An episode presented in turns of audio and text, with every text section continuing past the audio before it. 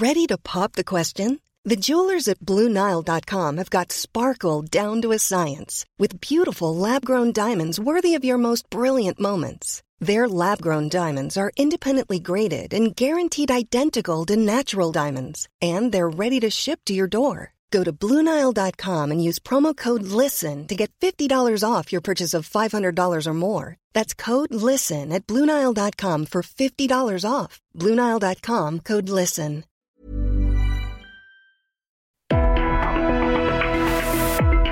Hablando fuerte, una visión actual del mundo laboral. Con Pedro Aces.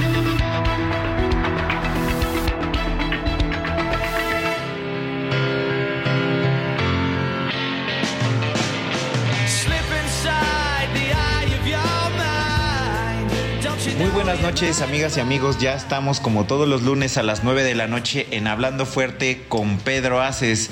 Ya iniciamos el programa, su servidor Carlos Saavedra y Nancy Escobar. ¿Cómo estás, Nancy? Muy buenas noches. ¿Qué tal? ¿Cómo estás, Carlos? Muy buenas noches. Pues aquí, ya dándole como debe ser. Y oye, qué buena canción pusiste de apertura, hombre, es un qué himno, barbaridad. Es un himno británico de esa década de los 90, del Britpop británico.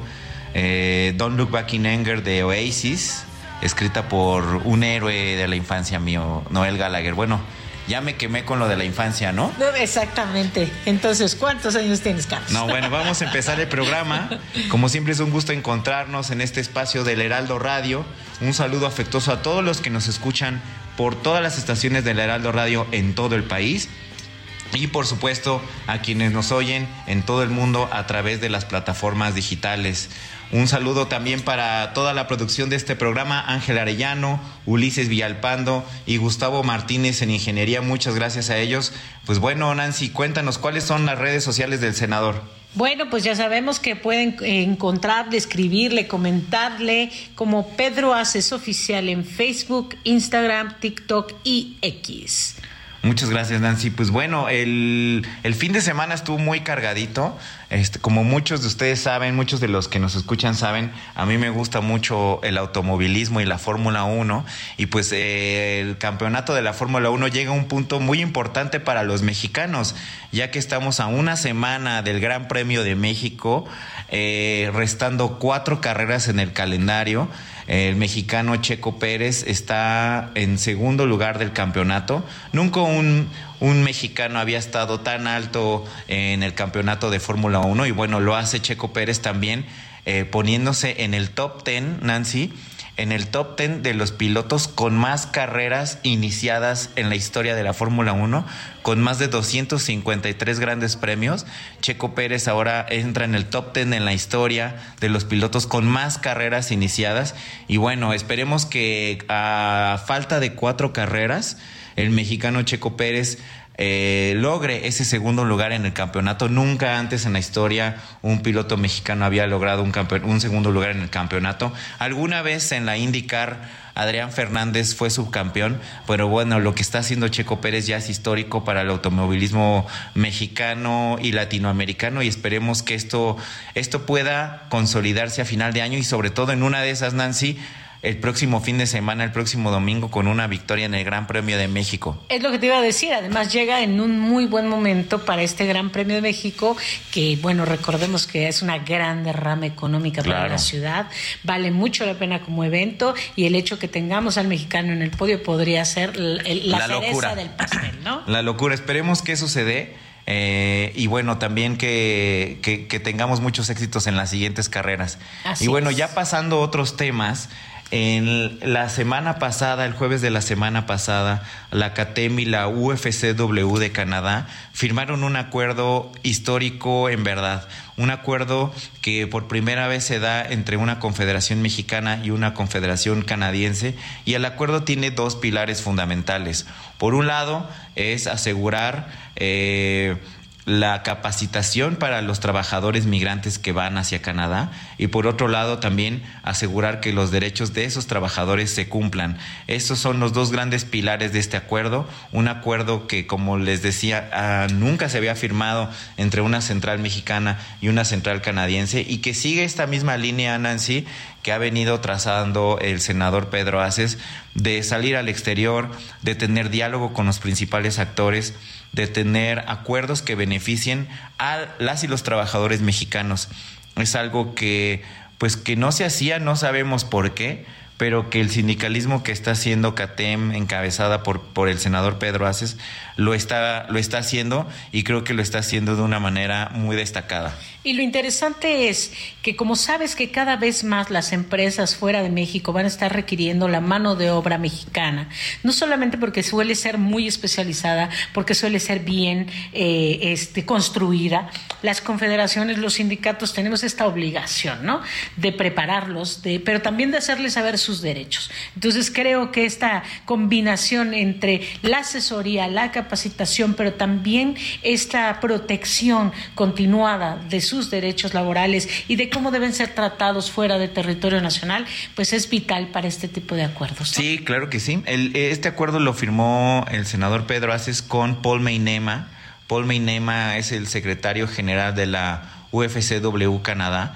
Y bueno, ah, tenemos un audio con las palabras de Paul Meinema. Muy interesante, pongan mucha atención en lo que dice Paul Meinema, es muy interesante lo que dice sobre este acuerdo, sobre la relevancia que ellos le dan a este acuerdo y unas palabras ahí para las y los trabajadores mexicanos. Vamos a escucharlo, Nancy. Vamos.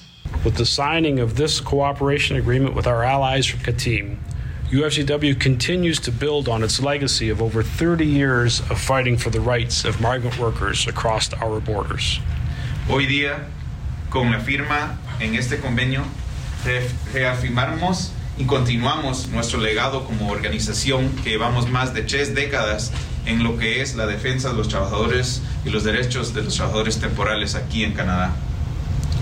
And as Canada's leading union, we've always maintained that the fights for, Riker, for, for all workers begins with the most vulnerable and precarious workers.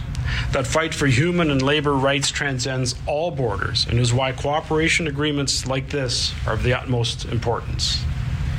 Y como el sindicato más importante de Canadá, hoy día reafirmamos que deberíamos de luchar conjuntamente para asegurar que los derechos laborales tanto como humanos sean respetados, que este convenio nos ayuda a poder hacer ese trabajo a través de las fronteras porque sabemos que los derechos humanos, tanto como los derechos laborales, no paran en la frontera.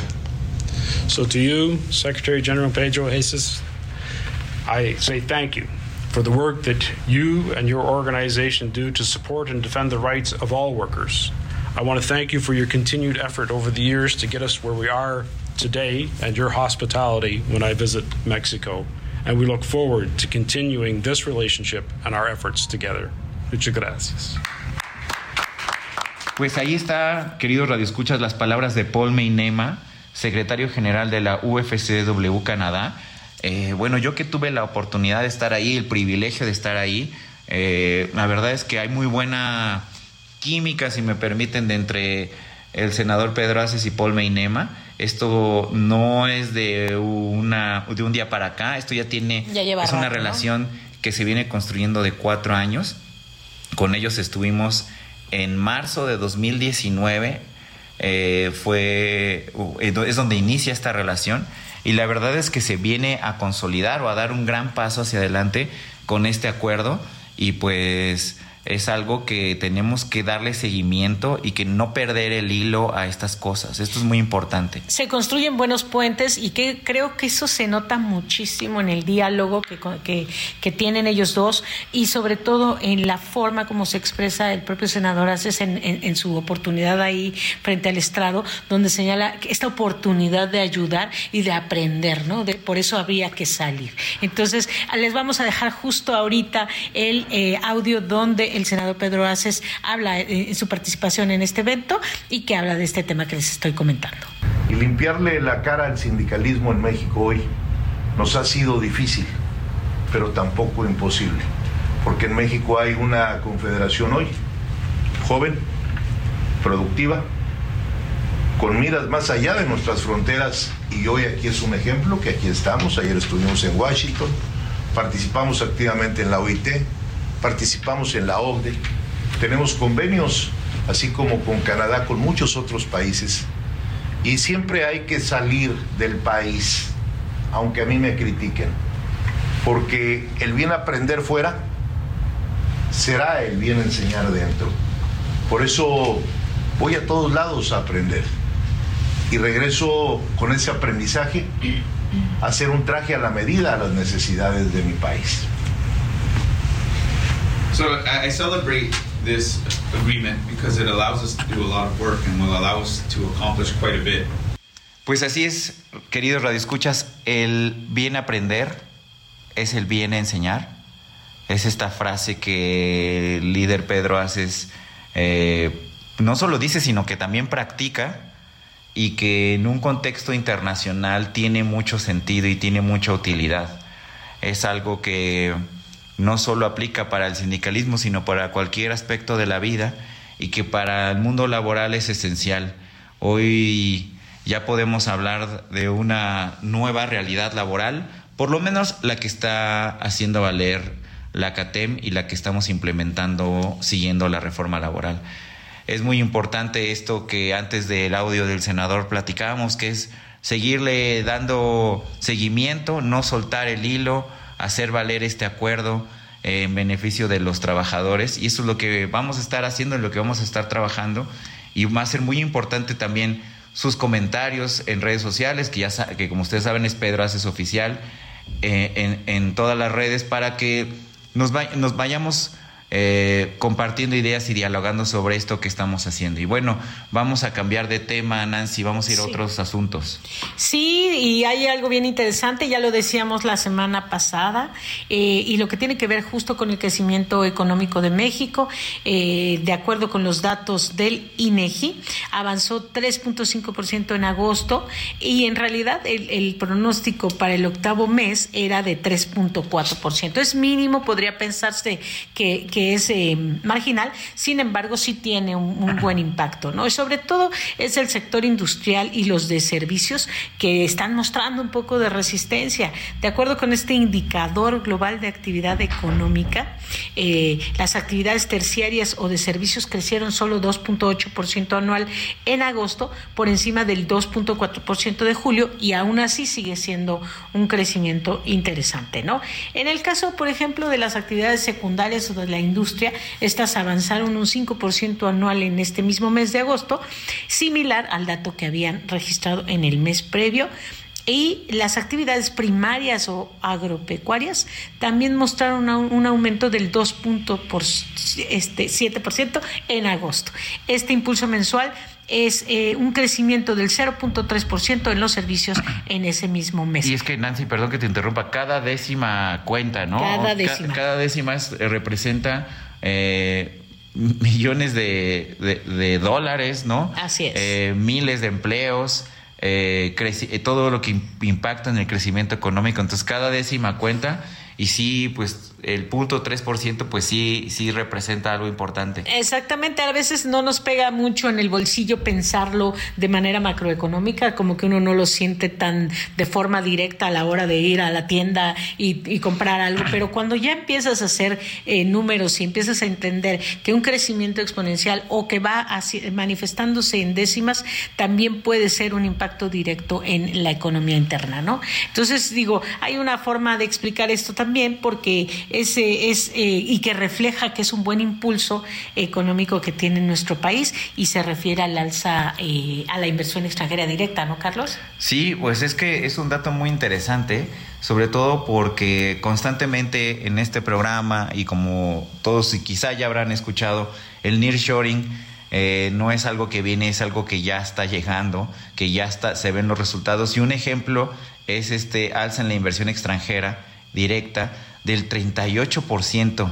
Es, la verdad, mucho. Es muchísimo. 38%, este aumento en la inversión extranjera directa es mucho. Y este 38% está, digamos que, detonado eh, en particular por la, el sector de la manufactura aquí en México que en el primer semestre de 2023 captó 16.524 millones de dólares, solo el sector de la manufactura, Nancy. Que tiene que ver justo con este proceso de relocalización.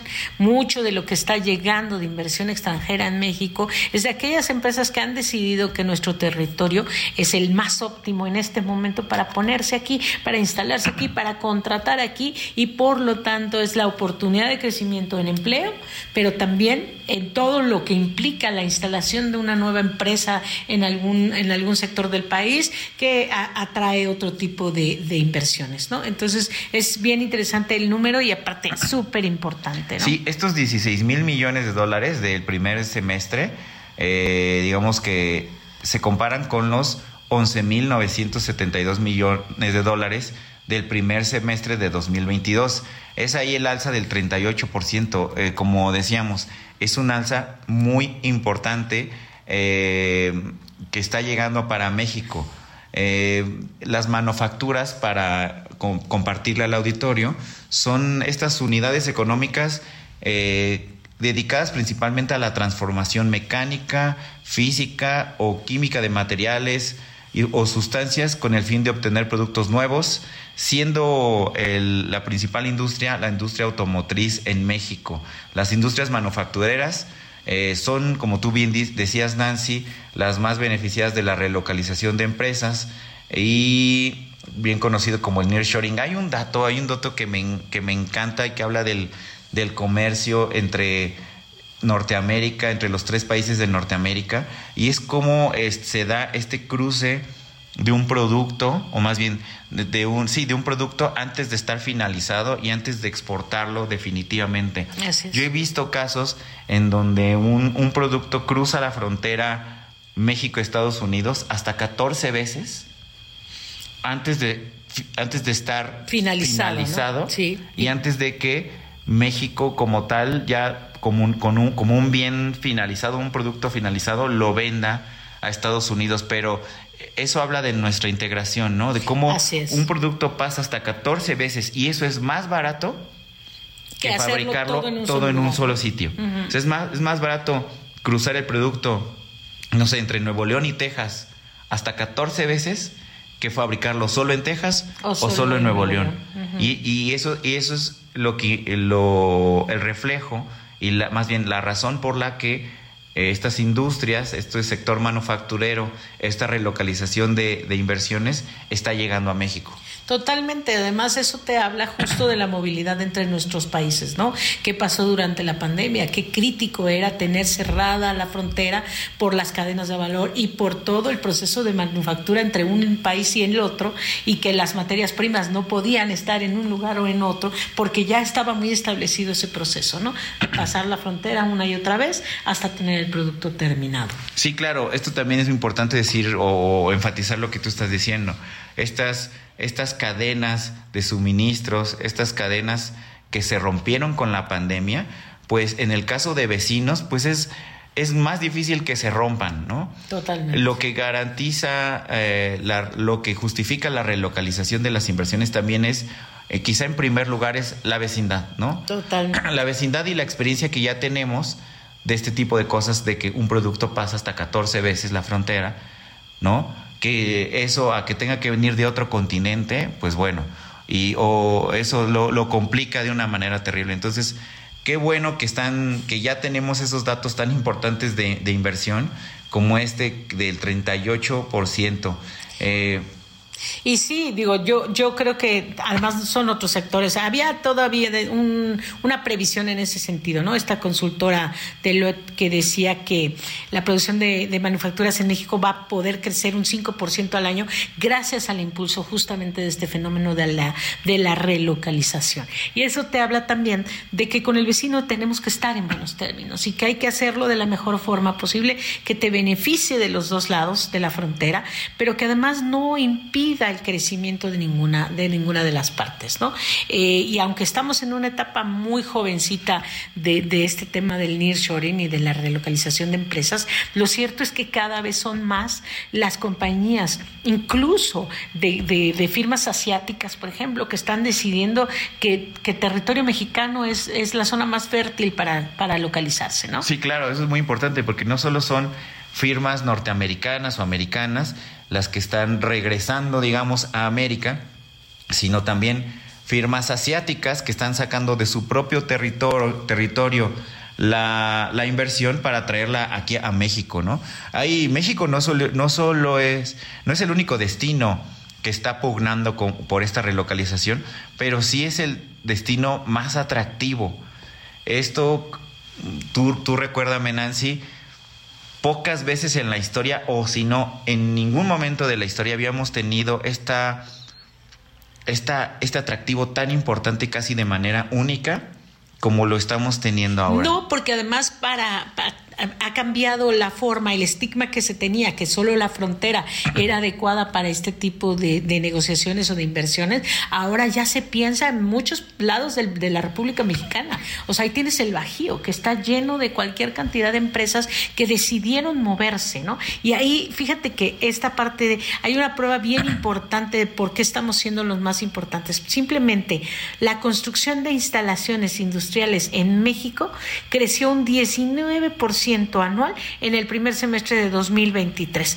Y esto supera el nivel más alto que se tenía en, en 2017. Eso significa que cada vez más de estos negocios deciden poner su empresa aquí de manera física generando empleos en la zona, pero no solamente en la frontera, sino en todo a lo largo y ancho del país, ¿no? Y para CATEM para nosotros es muy importante porque estamos viviendo una nueva era laboral, una nueva normalidad laboral, en donde los sindicatos tienen una relevancia muy importante en que los centros laborales eh, sean prósperos.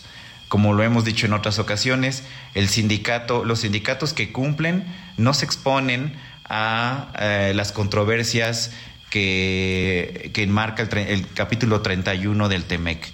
Un sindicato puede impulsar un centro laboral y es por eso que en la CATEM nosotros, desde la capacitación hasta el cumplimiento de la reforma laboral, pues ponemos nuestro granito de arena, ¿no? Hacemos lo que nos toca, como dice el líder, para que estas inversiones, pues, traigan más y mejores empleos para los trabajadores mexicanos. Totalmente. Es un hecho que no es, eh, no es un hecho aislado. No solamente los inversionistas son los que están involucrados en este crecimiento, evidentemente también los sindicatos, evidente también las confederaciones como nosotros, que, que tenemos esa labor de, de, ir acompañando, de ir haciendo un acompañamiento profundo de este tipo de, de procesos eh, productivos. Y la verdad es que esto, esto debe continuar, esto debe continuar. Eh, hace, hace cuatro años se inició con la reforma laboral, digamos, la transformación laboral inició, inició con esto, ya también tuvimos la, entrada al vigor del TEMEC, tenemos eh, los incrementos históricos a los salarios mínimos, pero bueno, esto es, parece el inicio de una nueva era que debe continuar en los próximos años, estos eh, pues, y si me permites, Nancy, décadas de, esta, de esta transformación que debe de continuar. Y bueno, para aprovechar una coyuntura histórica. Ahorita, eh, en este mundo en el que estamos viviendo, en estos días que, estamos, que están transcurriendo, tener fronteras seguras, aliados y amigos cercanos, eh, socios comerciales eh, firmes, las, los canales de proveedurías seguros y sobre todo este valor de edificar en lo regional. Todo esto parece que es el traje a la medida de América del Norte, queridos radioescuchas. Los tres países, Estados Unidos, Canadá y México, a lo largo de décadas han venido construyendo una relación que va a empezar a rendir mayores frutos a partir de ahora, ¿no? ¿Cómo lo ves tú, Nancy? No, y, y, no solamente rinde frutos en lo, en lo macro, vamos, a nivel país, sino rinde frutos a nivel eh, personas, ¿no? Todo, sabemos perfectamente que México tiene una de las clases trabajadoras más talentosas y ahora es joven, es masiva, está siendo reconocida internacionalmente por su disposición al trabajo duro, por el deseo de aprender, por el espíritu para comprometerse con lo bien hecho. Entonces, por lo tanto, a, futuro y en el, en el inmediato presente, creo que no cabe duda que, que el trabajo barato, no barato y descalificado no está dentro de esta ecuación, ¿no? Sí, no, ya, ya no, ya este, este viejo discurso o este mito de la mano, mano de obra barata, como el atractivo de México ya cada vez se está dejando atrás. Y ya estamos hablando de mano de obra calificada. No por eso se han anunciado grandes inversiones que requieren una mano de obra calificada, ni una, no, no solo calificada, esta, si me permites, especializada. Es sí, efectivamente, esa es nuestra perspectiva hacia el futuro y sin duda, eh, en la medida que cada parte cumpla con lo que le corresponde, vamos a poder tener un, gran futuro. Pero con, con eso nos vamos a un corte, ¿no, querido Carlos? Así es, Nancy, se nos fue muy rápido esta primera media hora. Bueno, pues vamos a ir a un corte, amigas y amigos, y regresamos aquí en Hablando Fuerte con Pedro Aces.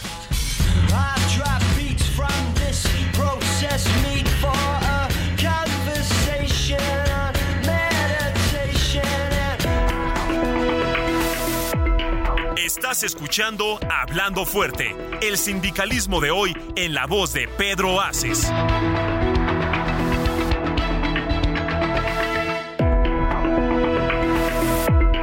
Esto es Hablando Fuerte con Pedro Aces. Continuamos.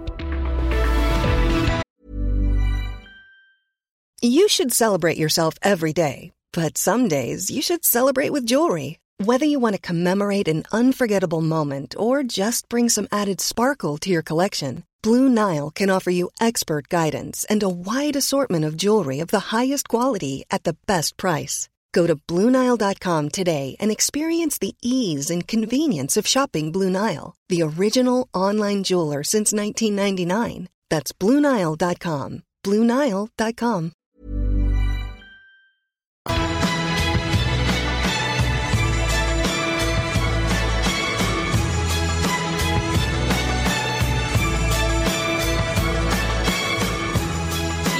estamos de regreso aquí en Hablando Fuerte con Pedro Aces, esa cancioncita que soñó de regreso del corte. Híjole, también yo creo que ha sido eh, del, playlist de muchas personas, ¿no? Este Bittersweet Symphony, también del Britpop de los años 90. No sé, Carlos, ¿qué tal? ¿Qué tantos recuerdos te trae yo, a ti? Yo creo que sí, esta, esta, estas canciones que estamos poniendo el día de hoy sí son las del playlist eh, de cualquiera, ¿no? De cualquiera, no importa el género, género que te guste.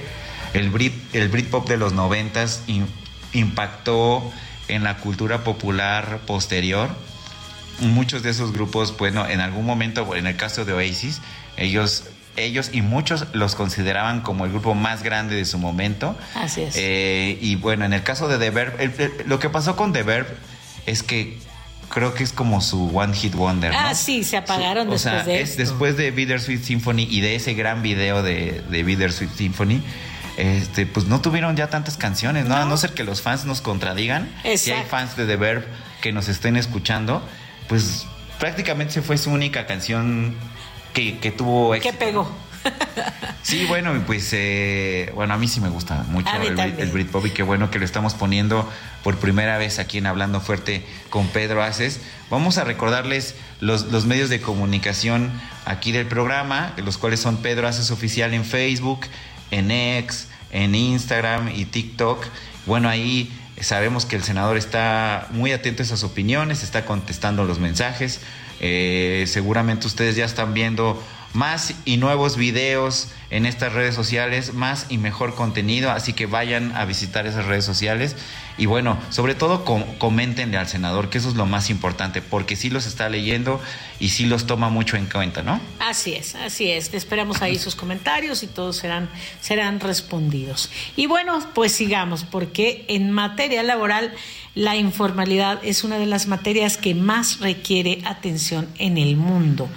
De acuerdo con las últimas cifras, hay dos mil millones de personas que trabajan en la economía informal hasta este 2023. Una cifra que es verdaderamente abrumadora considerando los más de 9 mil millones que existen en el mundo y considerando pues evidentemente la clase trabajadora y aquella que está en, en, en, nivel activo. Y te deja claro que todavía sigue habiendo una brecha bastante fuerte entre las oportunidades, ¿no? Claro, sí, ahí, ahí yo siempre he tenido un tema porque eh, generalmente le damos una connotación pues eh, un tanto negativa a esta el trabajo informal, pero sobre todo es por que este estos trabajos independientes, esos trabajos informales, no cuentan con todas las, las, garantías, no cuentan con todos los derechos no cuentan con todas las prestaciones que un trabajo formal sí tiene. Sin embargo, también reconocer a estas, a estas personas, a estos trabajadores, de tener esa capacidad del autoempleo, ¿no?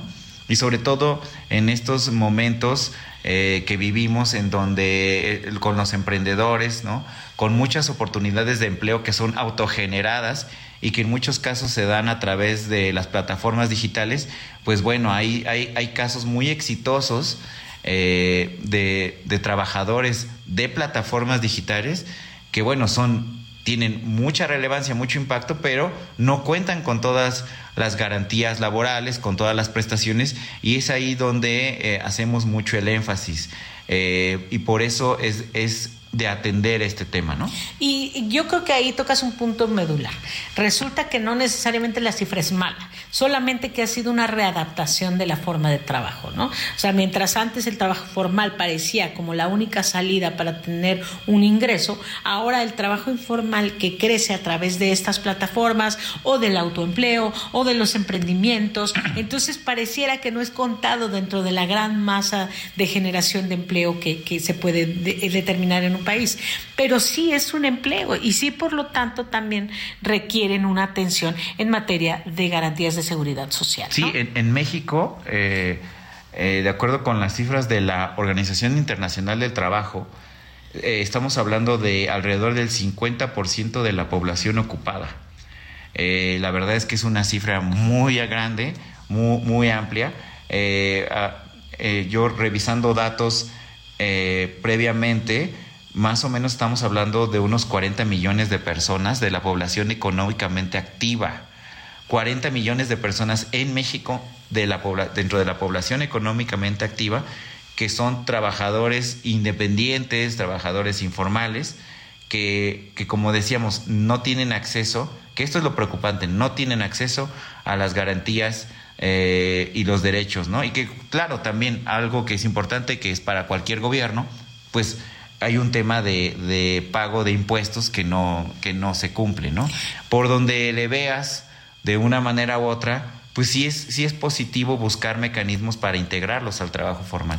Totalmente, yo creo que justo la OIT es que ha, impulsado esto de encontrar nuevas normas para poder regular esta, esta economía formal de alguna manera, que además los países puedan tener mejores datos, elaborar mejores políticas y por lo tanto darles acceso a una condición de vida mucho mejor, ¿no? Eso quiere decir que tengan acceso a una representación laboral, a una cobertura de seguridad social y yo creo que ahí la CATEM está haciendo su trabajo, sí. precisamente ingresando este tipo de trabajadores, ¿no? Sí, eh, ahí, ahí lo, lo que la CATEM ha hecho para pues abonar este tema en beneficio de las y los trabajadores es firmar un acuerdo con el Instituto Mexicano del Seguro Social para que cada uno de los trabajadores independientes en México, esos 40 millones de personas que en este momento tienen un empleo, un autoempleo, pero que no tienen acceso a la seguridad social, pues puedan tenerlo.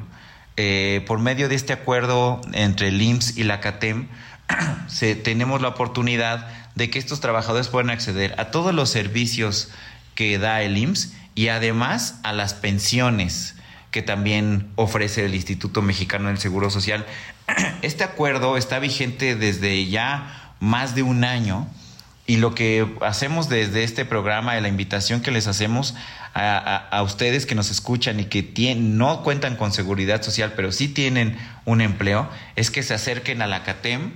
Eh, tenemos una línea que se llama IMSS CATEM y eh, que es el 5519 62 14 81 55 19 62 14 81 ahí los van a asesorar ahí les van a dar una atención gratuita para que puedan afiliarse al Instituto Mexicano del Seguro Social por medio de la CATEM. Y bueno también pueden eh, pues revisar información en las redes sociales de CATEM que es CATEM Nacional en X y Facebook. CATEM Nacional en X y Facebook y en Instagram estamos como CATEM Nacional Oficial. Ahí pueden encontrar información sobre este acuerdo IMSS-CATEM para que estos trabajadores que no tienen seguridad social, que tienen, una, que tienen un autoempleo, pues que lo puedan obtener sin problema, de una manera además muy rápida, Nancy. Sí, la verdad es que se, se, cuenta con una estructura lo suficientemente amplia para poder dar resolución a estos trabajadores, para poderles hacer saber cómo son sus derechos, qué tipo de, de oportunidades pueden eh, eh, encontrar para poder eh, acceder a la seguridad social y, y, por lo tanto, pues también sentirse parte de, de, la población económicamente activa de la mejor forma, ¿no? Creo que se está, se hace esa parte del trabajo que es eh, acercar al trabajador a todos sus derechos de una mejor manera y bueno, ya les dijo Carlos todas las los mecanismos por los que se pueden comunicar con CATEM para poder saber de este de esta situación. Y bueno, en otros temas, eh, en otros temas laborales, en Latinoamérica eh, hay una necesidad, hay una pugna ya por apostar por los jóvenes para no desaprovechar toda el, potencial laboral que tienen. Como muchos de ustedes ya saben, México y Latinoamérica, pues en su mayoría son jóvenes y aunque la población eh, sigue creciendo, todavía hay un rango en donde se puede aprovechar ese talento de los jóvenes en beneficio de estos países. Y bueno, este tema fue uno de los temas más importantes en la octava edición del Encuentro de Jóvenes de la Alianza del Pacífico. La Alianza del Pacífico es un grupo, eh, un acuerdo entre países en donde está México, Chile, Bolivia y Colombia. Eh, y bueno, eh, eh, es, un, es un grupo de países que buscan eh, encontrar las mejores políticas para la prosperidad de estas naciones y en el encuentro de jóvenes se destacó esta importancia. Los líderes eh, gubernamentales y representantes de estas regiones, regiones coincidieron en que el empleo juvenil es un asunto prioritario y requiere de la colaboración de los sectores público y privado. Los jóvenes que no estudian ni trabajan tienen un gran potencial en, este, en esta región. Es en una proporción de 14% de los hombres y 27% de las mujeres jóvenes que están en activos en educación y en mercado laboral. Este porcentaje es de la región. 14% de los hombres y 27% de las mujeres que no estudian y no trabajan en la región de, de Alianza del Pacífico. Ante esto, la generación de oportunidades laborales para los jóvenes no solo implica ofrecer vacantes para ellos, no solo se trata de que haya ofertas de empleo, también es importante establecer nuevos modelos de educación que faciliten la integración de lo aprendido en el mundo académico a las necesidades del mundo laboral. Es decir, hacer un puente entre estas dos dimensiones, la academia y lo laboral. Por eso también es muy fundamental, y lo ha platicado mucho el senador Pedro Aces, la orientación vocacional. Lo hemos venido mencionando en otros programas. Sí, ahí, ahí yo quiero complementar. ¿Qué pasa muchas veces que, que se asume que la única salida para un joven es la escuela absolutamente formal, ¿no? La que implica llegar a la universidad y se olvida de todo este sector que puede quedarse en el área técnica, en el área estrictamente técnica, y que además resulta que son los empleos más solicitados en este momento por una gran cantidad de industrias. Entonces yo siento que a veces este sector ha sido tan desatendido, ¿no? Ha sido olvidado un poco. Se piensa en los jóvenes como el que es apático, como el que no tiene este interés de integrarse al sector laboral y que además, bueno, se ha modificado también la forma de familia en México, que estos jóvenes llegan a estar hasta los 30, 35 años en casa, ¿no? Y que por lo tanto eh, son dependientes económicos de otro, de otro grupo eh, social como, como lo son sus padres. Entonces, en la medida que una orientación vocacional esté bien encausada y que al joven se le diga, pues sabes que lo tuyo no es ir a una licenciatura, sino a lo mejor en una carrera técnica dentro de una escuela que tiene esa visión, pues yo creo que también ellos tendrán esa facultad de, de, entender que esa es su salida, ¿no? Y que ese, ese, ese reto de la brecha generacional lo podemos romper si, si orientamos a los chicos hacia esa, hacia esa opción y cumplimos con las necesidades de los empleadores. Si al joven se le, da, se le da a conocer que hay otras opciones, que hay nuevos empleos que se están creando y se les dice, bueno, tus capacidades van más enfocadas a esto, evidentemente a ellos les va a ser mucho más fácil conseguir un empleo. ¿Por qué? Porque estarán entrando en la necesidad que, la, que la empresa, que las compañías tienen en este momento y no necesariamente lo que se cree que pudiera ser. Bueno, y lo que mencionábamos en el programa anterior de estas profesiones que van a tener mayor relevancia o, en tipos de empleos que van a tener mayor relevancia en los próximos ya cinco años, eh, contrario a lo que se pudiera pensar, pues muchos de esos empleos tienen una o recaen mucho en las relaciones interpersonales, ¿no? Así es. Para los que no escucharon el programa pasado, de estas 15 eh, eh, profesiones que se van a ocupar mucho en los próximos cinco años, yo diría que alrededor de unas ocho tenían que ver con las relaciones interpersonales y eso, eso lo que demuestra es que todavía este talento que no es necesariamente o estrictamente digital, todavía es bien valorado y va a ser bien valorado y va a ser muy útil para las, las cualquier empresa. Entonces, por eso es muy importante que haya esta verdadera orientación vocacional, ¿no? Así es. Que quizá los gobiernos tengan la oportunidad de crear programas para identificar los talentos, ¿no? Esto no es nuevo, no estamos diciendo el hilo, negro, pero sí vale la pena que, que en este momento se, se, ponga énfasis, ¿no? Estamos en un momento de aprovechar la oportunidad. Todo esto al final tiene que ver el nearshoring, el nuevo sindicalismo, eh, el aprovechar el talento y de cómo, cómo debemos de capacitarnos para el futuro laboral que ya está a la vuelta de la esquina. Sí, y, esta, esto que define la Alianza del Pacífico te demuestra pues que los jóvenes son los, el, elemento más importante para estos países. Son agentes de cambio, son impulsores de innovación tecnológica, de información digital y, como bien lo dijiste, de relaciones interpersonales. Y, y para muestra un dato, Nancy, aquí, aquí hay un dato muy interesante que, otra vez, imagínense que los jóvenes ahorita, los jóvenes que están estudiando alguna ingeniería relacionada con la industria aeroespacial, pues bueno, tienen ahorita en México una gran oportunidad. Hay un dato que acaba de salir que esta industria en México eh, está aumentando un 20% sus exportaciones. Esta industria, otra vez relacionada con el nearshoring, está aumentando sus ventas a, pues al exterior, no fundamentalmente Estados Unidos. Y en este 2023 ya alcanzó los niveles de la prepandemia, que era alrededor de 10 mil millones de dólares eh, eh, al año. Y bueno, lo que se prevé es que este crecimiento de la industria aeroespacial se va a mantener dos o tres años con un crecimiento de cerca del 20%. Es, eh, si, si este dato, que este crecimiento se va a mantener dos o tres años, pensando en lo que pudieran un joven que nos está escuchando, que está a punto de definir y tiene esa curiosidad, pues bueno, aquí hay una oportunidad. Eh, que en la industria aeroespacial en México está creciendo. Y bueno, los estados donde más este, está teniendo impacto tiene presencia en 19 de los 32 estados, la industria aeroespacial en México. Pero son cinco en donde esta industria tiene una mayor penetración. Es Nuevo León, Chihuahua, Baja California, Sonora y Querétaro. Nuevo León, Chihuahua, Baja California, Sonora y Querétaro.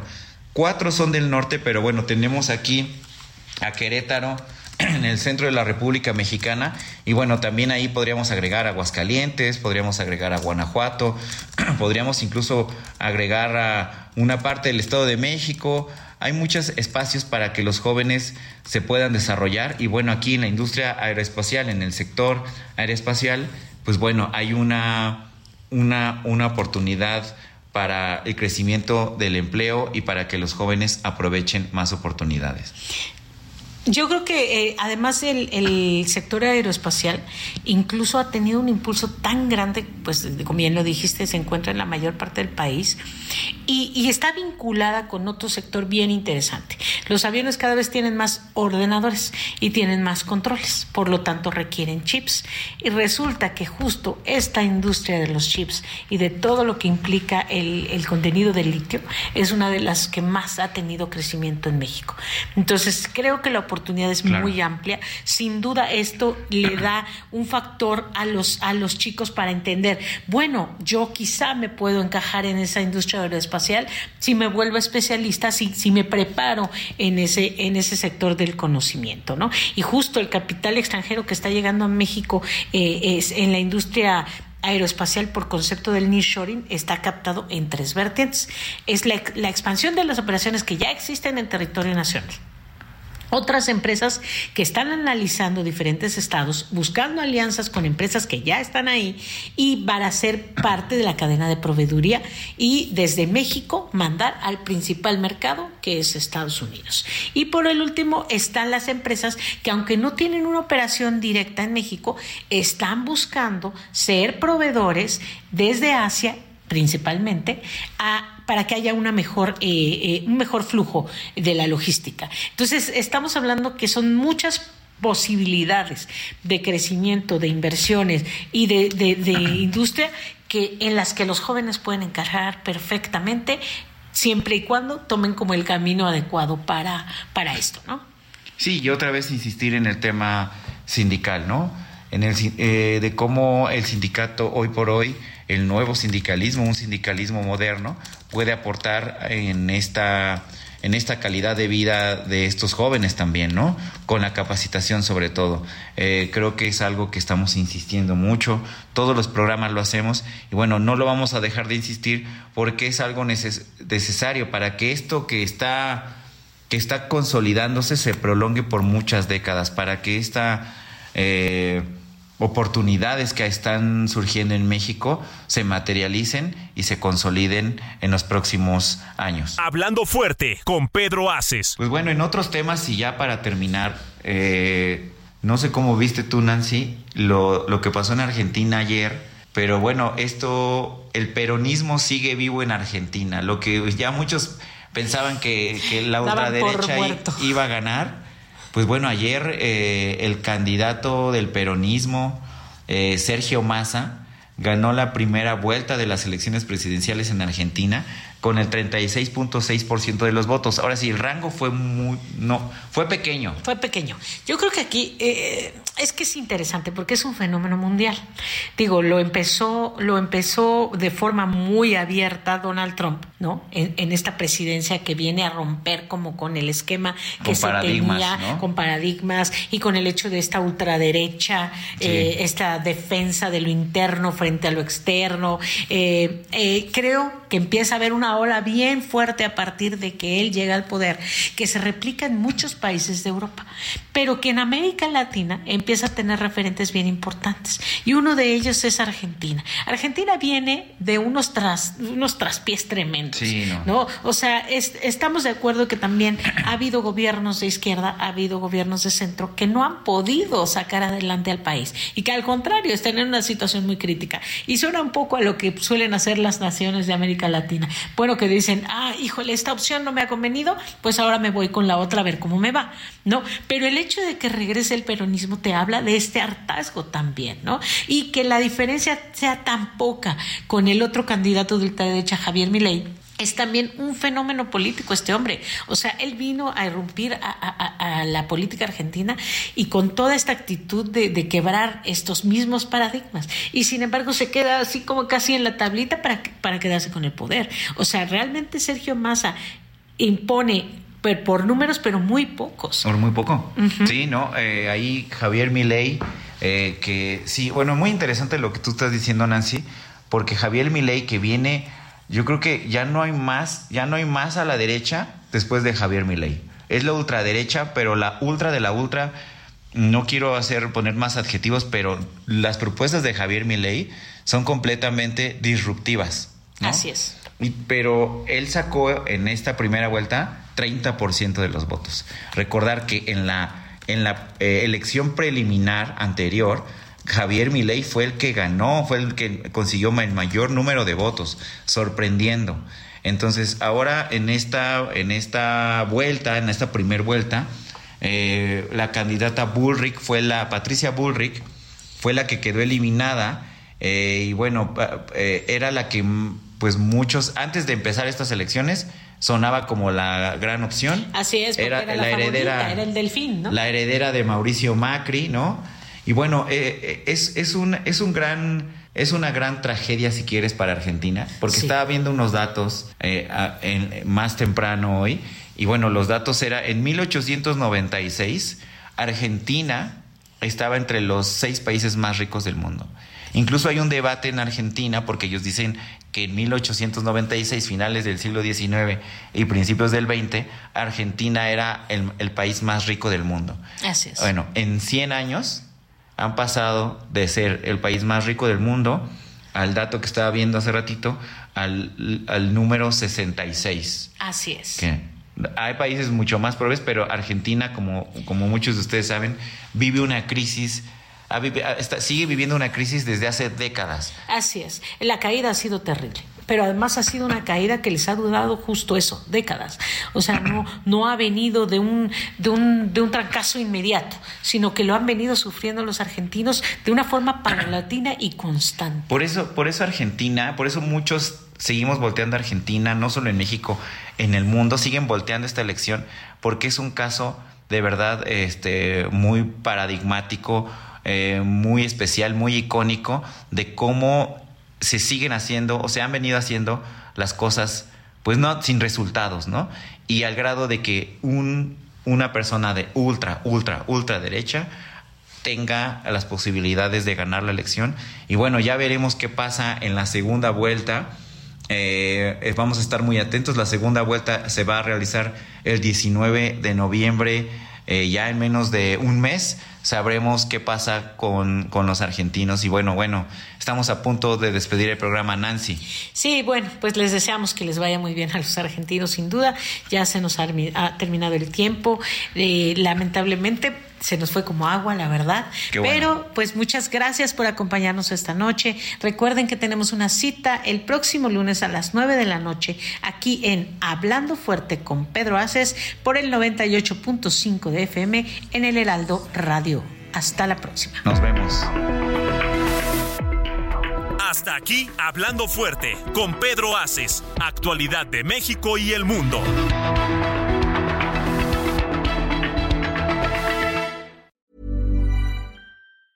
Mom deserves the best, and there's no better place to shop for Mother's Day than Whole Foods Market. They're your destination for unbeatable savings, from premium gifts to show-stopping flowers and irresistible desserts. Start by saving 33% with Prime on all body care and candles. Then get a 15-stem bunch of tulips for just $9.99 each with Prime. Round out Mom's menu with festive rosé, irresistible berry chantilly cake, and more special treats. Come celebrate Mother's Day at Whole Foods Market.